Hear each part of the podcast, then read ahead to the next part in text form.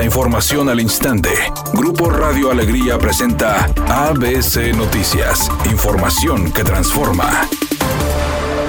A más de dos años de la llegada de la pandemia, el cubrebocas será opcional también en espacios cerrados a partir del próximo domingo. Así lo confirmó el gobernador Samuel García. Llevamos siete semanas en semáforo verde estas últimas tres semanas han sido los niveles más bajos en la historia del COVID-19 de Nuevo León. Por eso el día de hoy queremos darle a Nuevo León la gran noticia que se merecen por responsables y por ser una comunidad de vanguardia. El comité nos avaló el uso opcional del cubrebocas en espacios abiertos y en espacios cerrados con un solo lineamiento. Sigan promoviendo la vacunación. Vacúnense, vacúnense y no dejen de vacunarse. Y cuídenme mucho, grupos vulnerables, opcional del cubrebocas, excepto escuelas, porque hay aglomeración y un grupo vulnerable. Guarderías, hospitales y farmacias. Por otra parte, el mandatario estatal indicó que la medida se publicará mañana viernes en el periódico oficial del Estado para que el próximo domingo en la madrugada entre en vigor y se mantenga sin modificaciones hasta el próximo jueves.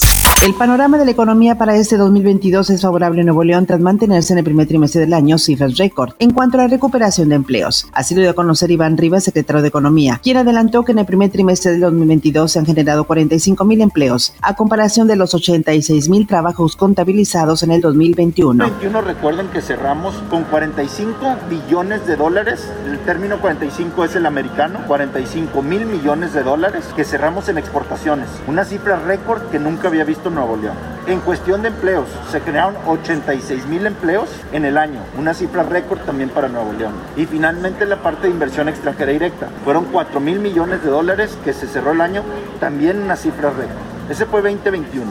Nada más en el primer trimestre ya llevamos 45 mil. Llevamos más de la mitad de lo que se generó en todo, el año. Eso nos da una cifra de una recuperación impresionante y que va a seguir a lo largo del año. Entonces sí creemos que vamos a poder superar los 86 mil del año pasado.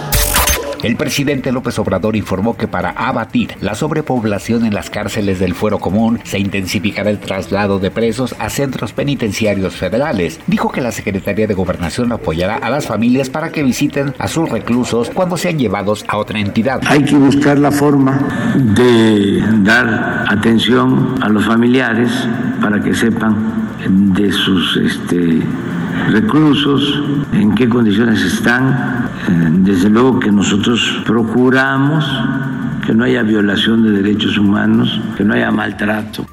Editorial ABC con Eduardo Garza. En Nuevo León para los adultos ya hay vacunas contra el COVID por todos lados. En el metro, en las clínicas del Seguro Social, en los centros de salud. Ahora a las autoridades les falta organizarse con los dichosos registros de las vacunas, porque a muchos no nos aparece ni la primera ni la segunda dosis y menos a los profes que se vacunaron con la cancino. Hay vacunas pero muchos errores en los registros. Ya dejen tanta burocracia. Háganle como los gringos en una tarjetita de cartón llevan el registro de vacunación, pero aquí quieren hacer todo en línea por computadora y el sistema nomás no les funciona.